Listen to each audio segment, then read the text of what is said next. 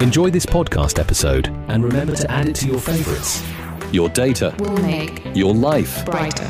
This is your data, your data, your life. your life Produced by Quick on Radio Nikkei. podcast.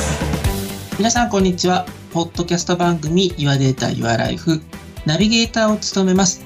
データサイエンティスト兼マーケター松本健太郎です。でこの番組 Your Data Your Life では毎回 デイリーライフをデータ化することで生活がさらに楽しくなる。そんな話題をお伝えしていきます。ぜひお楽しみください。そしてアシスタントは？はい、皆さんこんにちは。アシスタントを務めさせていただきます。延命あさみです。よろしくお願いいたします。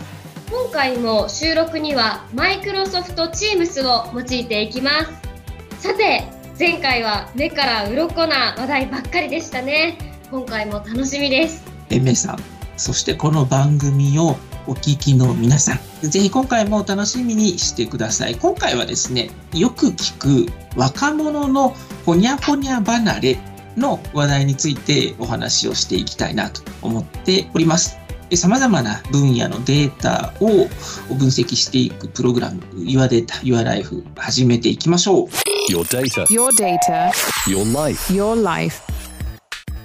Your Data, Your Life 私松本健太郎と延命あさみがお送りしています。松本さん、今回はどんなことをデータで見ていきましょうか？そうですね。若者のほにゃほにゃ離れということなんですけれども、ちなみにエメさんは学生なんですよね？そうですね、大学2年生です。なるほど。エメさんはちょうどコロナ禍のタイミングで大学生になられたと思うんですけれども、どうでしょう？日本国内の旅行、あるいは海外旅行、あんまり行く機会に恵まれてなかったんじゃないですか？そうですね、全然行けてなくて、やっとあの、今年2023年になって、夏休みにパスポートを取って、海外に初めて行ったような、おーど、どちらに行かれたんですか？カンボジアに行ってまいりました。カンボジア、また、しょっぱなに行くにはハードル高い国ですね。そうですね。でもこう、東南アジアにちょっと行ってみようかなっていう風になって、海外にね、行くと、その文化の違いとかもやっぱり日本とね、全然違いますし、街並みとかも違うじゃないですか。うん。だから、やっぱり海外に行って、こう、知見を広げるっていうのはとても大切なことだななんて思いましたけど、そうですね、なかなかこの頃はね、海外に行けてなかったので、コロナの前からですね、こう、主に40代、50代の、こう、大学生からすると、親御さんぐらいの年齢の方から、あるいは、こう、マスメディアの記事で、若者が海外に行かなくなったと言われるようになりました。これ、若者の海外旅行離れみたいに表現されるんですけれども、なんかそんな風に言われたことってあります？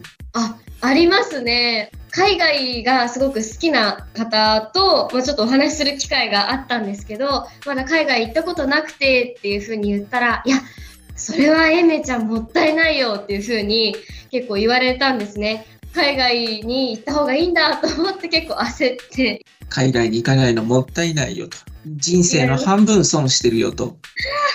まさにそうです。あーただまあ何においても人生の半分損してるって言ってるやつは疑ってかかった方がいいですからね。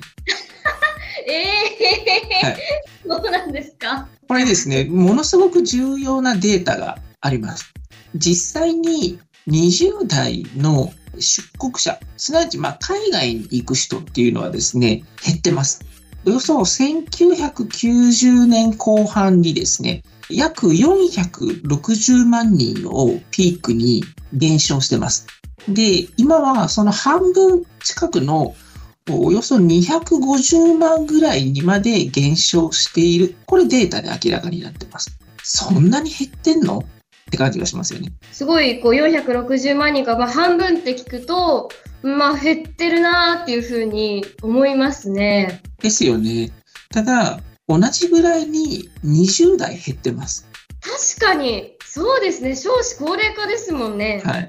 なので、実は20代の中で海外に行っている人、これ、残念ながら統計的には延べなので、1人が10回行ってても、これ10人というふうに計算されてしまうんですが、実は1990年代後半をピークに一旦確かに減りました。ただこれは2001年のあのテロですよね。で、そしてバブルが崩壊した景気の悪さでっていうのもあったんですけれど、えー、それ以降ですね、LCC が出てきたりであるとか、やっぱいわゆる韓流ブームですよね。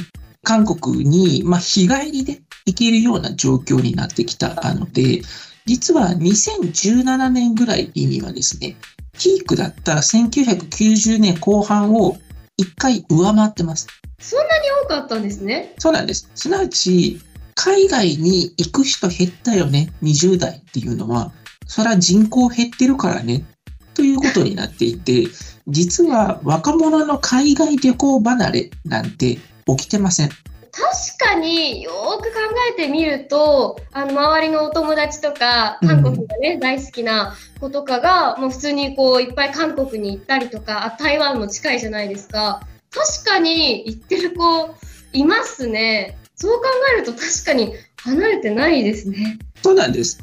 なのでこれは実数ですね。まあ、あの、20代のうち何人行きましたか？じゃなくて、20代全体の中で何割が海外に行ってますかという計算に置き換えると全然違う世界が見えてきます。割合だと全数がこう一緒になってるというかね、こう全て100%で見たときにっていうことなので、またちょっと違うことが起こるっていうことなんですよね。割合で見るとこう海外旅行離れっていうのは実際起こってるんですか？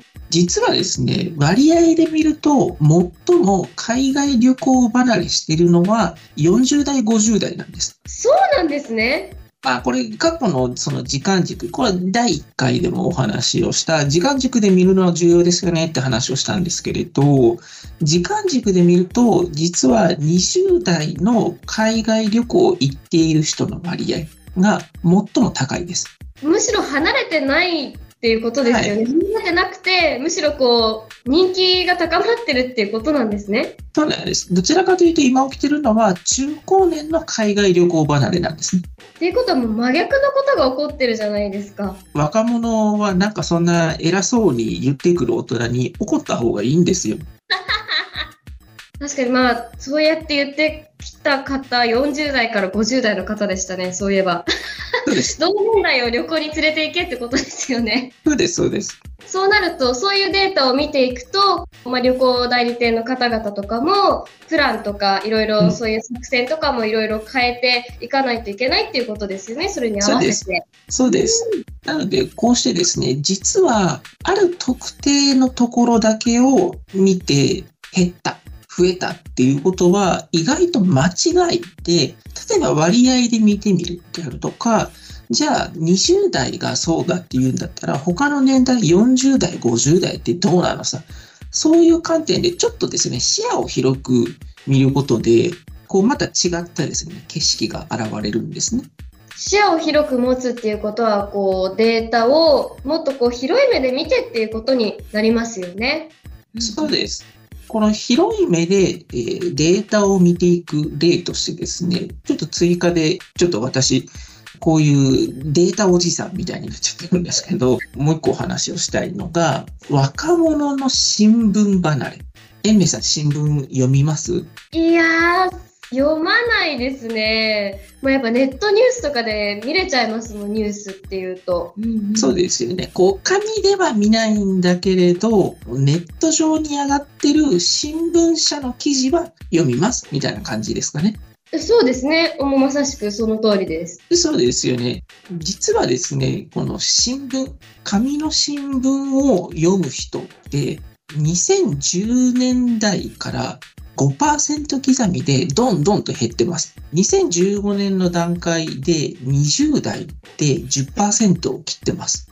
で、これは、まあ、男性、女性両方なんですね。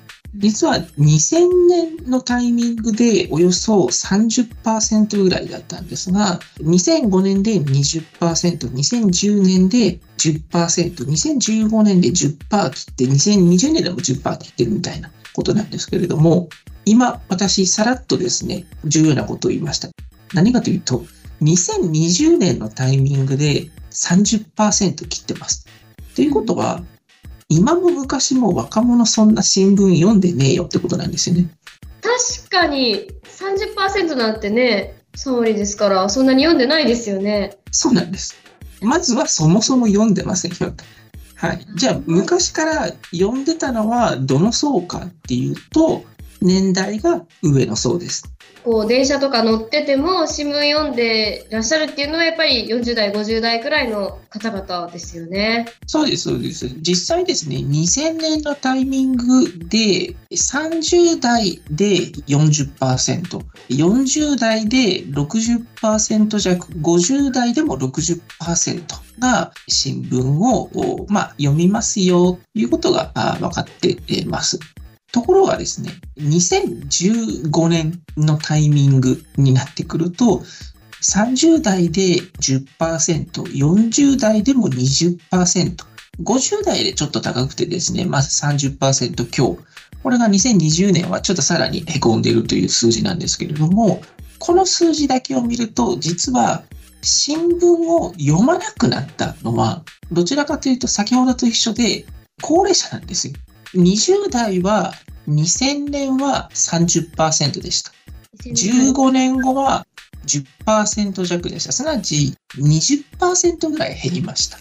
ところがですね、ちょっと40代にフィーチャーをすると、2000年は60%でした。15年後の2015年は20%でした。っていうことは40%減ってるんですね。なるほど。あ、割合の一つ一つっていうよりも割合の変化率を見ていくとお年を召した方の方が新聞読んでないっていうことになるんですね。そうです。ああ、納得しました。理解できました。納得。そう考えるとそうですね。若者じゃなくて高齢者のってことになりますもんね。そうです。なので、今までですね、まあ一つは海外旅行についてで、今もう一つは新聞についてお話をしたんですけど、両方とも言えることは、まず最初に若者ってなんか物欲ないよね、海外行かないよねとか、あるいは若者って情報感度が疎いよね、だって新聞読まないでしょという、ある種の先入観を持った上でデータを見ている。で、そのデータで見たときに確かに海外に行く人は減っている。確かに新聞を読む率が減っている。そうすると、ほら、私の言う通りじゃない。なんですけど、それ率に変換すると、いや、むしろ若者の方が海外行ってますよとか、むしろ40代の方が新聞読まなくなってますよっていうことがわかるんです。これがある種のこう盲目的なデータ分析というか、若者は減ってるはずだという前提で数字を見るから、それに合致するデータだけを見ると、ほら、言ってる通りです。なんですけど、周りを見ましょうっていうことですよね。他の年代どうでしょうって見ると、いやいやいや、そうじゃないんですよ。じゃあやっぱりデータを見るときは、こう自分の先入観を捨ててみて、広い視野でこう冷静にデータを見てみるっていうことが一番大切っていうことになりますよね。おっしゃる通りです。なので、あくまでもデータを分析するときは、自分の主観、こうに違いないという前提を持って、そのこうに違いないを裏付けるデータを探さないってことですよね。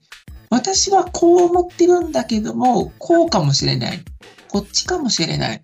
あっちかもしれないという複数の仮説を持った上で、むしろですね、自分の仮説が裏付けできないような、あるいは自分の仮説をぶち壊すようなデータを見つけることがデータ分析では重要だったりします。私も結構先入観を持って若者って新聞読まないよなとか新聞読まなきゃかななんてこうね思っちゃったりもしますけどまあ客観的に見られるようにちょっと努力していけたらなと思いますし、まあ、今回のね、データっていうのも、ちょっと生活の中に取り入れていきたいなと思います。松本さん、ありがとうございました。ありがとうございます。Your data, Your data. your life. Your life. ポッドキャスト番組 Your Data, Your Life 私、松本健太郎と延命あさみがお送りしてきましたが、そろそろエンディングです。2回目の放送、皆さんお楽しみいただけましたか？まあ今回の放送は、主観を持ってデータを見るのではなくて、客観的に様々なデータを一緒に分析しながら見つめ直すということが大切ということがよくわかりましたね。とても楽しかったです。改めて若者の皆さんは怒っていいですよ。怒っていい？はい。なんかこう、数字を使って、若者もっと海外へ出ろとか、若者もっと新聞読め、もしかしてテレビ見ろかもしれないですよね。もっと情報を摂取しろと言われてたかもしれないですけど、今こそもっと怒るべきです。まあデータを武器にして怒っていいということなんですね、そうなると。そうです。結局のところ、もっとですね、これはよくよく考えると当たり前ってことだったので、はい。当たり前の事実に戻りましょう。そうですね、こう客観的に当たり前ということを見つめ直していった方がいいということですね。ありがとうございます。次回も様々な話題をデータにしてお届けしていきます。ポッドキャスト番組 Your Data, Your Life お相手はナビゲーターの松本健太郎、そして延命あさみでした。次回もお楽しみにポッドキャスト番組 Your Data, Your Life このコンテンツは企画、クイック、制作、ラジオ日経でお送りしました。